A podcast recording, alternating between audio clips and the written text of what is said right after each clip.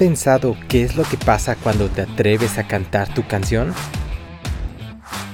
Pero déjame decirte algo, seas mediocre, o sea, estés ahí entre la gente, o decidas levantarte, tomar acción y empezar a influir en otros, cualquiera que sea la decisión que tomes, vas a ser criticado.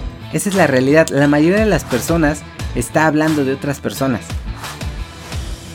¿Cómo esto es clave para tu proceso de reinvención? Pero precisamente para reinventarte tienes que aceptar eso y tienes que abrazarlo y tienes que tomar acción, tienes que aventurarte y estar dispuesto a pasar por esto. Deja de jugar para no perder y empieza a jugar a ganar. Eso es lo sabroso de la vida. ¿Sigues pensando que se puede impactar a otros sin ser atacado?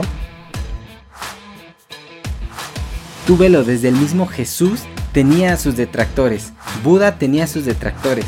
Cualquier personaje público histórico siempre fue atacado, que te hace pensar que en tu caso va a ser diferente.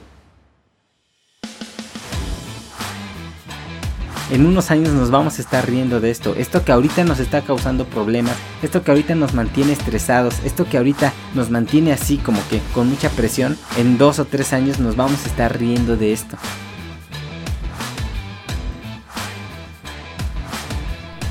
Serie Reinvención, capítulo 4. Odiado por uno y amado por otros. Este viernes. Podcast trascendente.